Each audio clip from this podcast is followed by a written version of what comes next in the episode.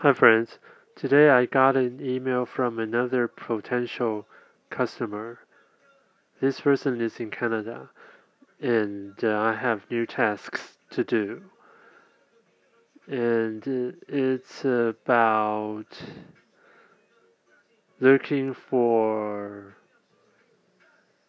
competitive products uh, to his company's existing products. And the other task is to recommend the good Taiwanese teas I like. Okay, actually, the second task is easier for me because that's what I've been doing over the couple years. While the first one, I'm sort of struggling.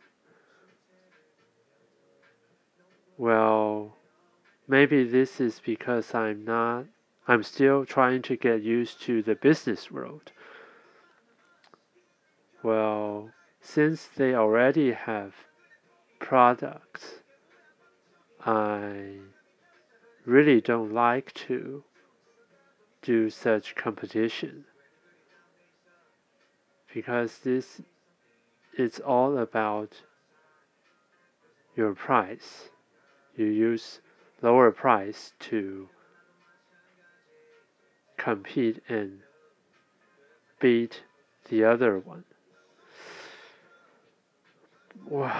But this is very philosophical, I'd say.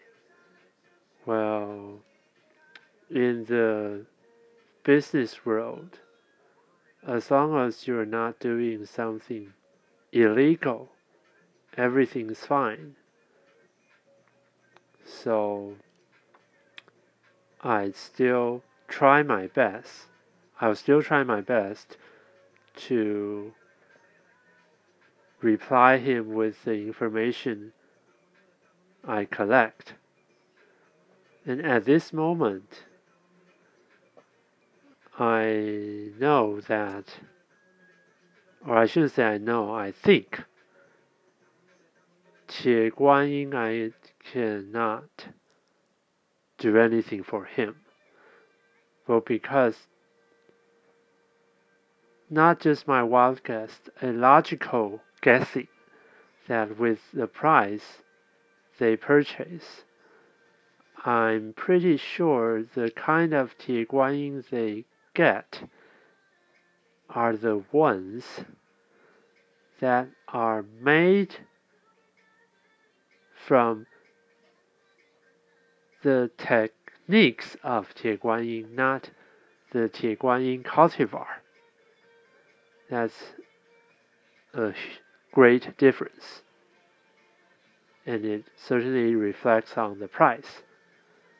Well, for the other two, honey flavored black tea and jasmine oolong,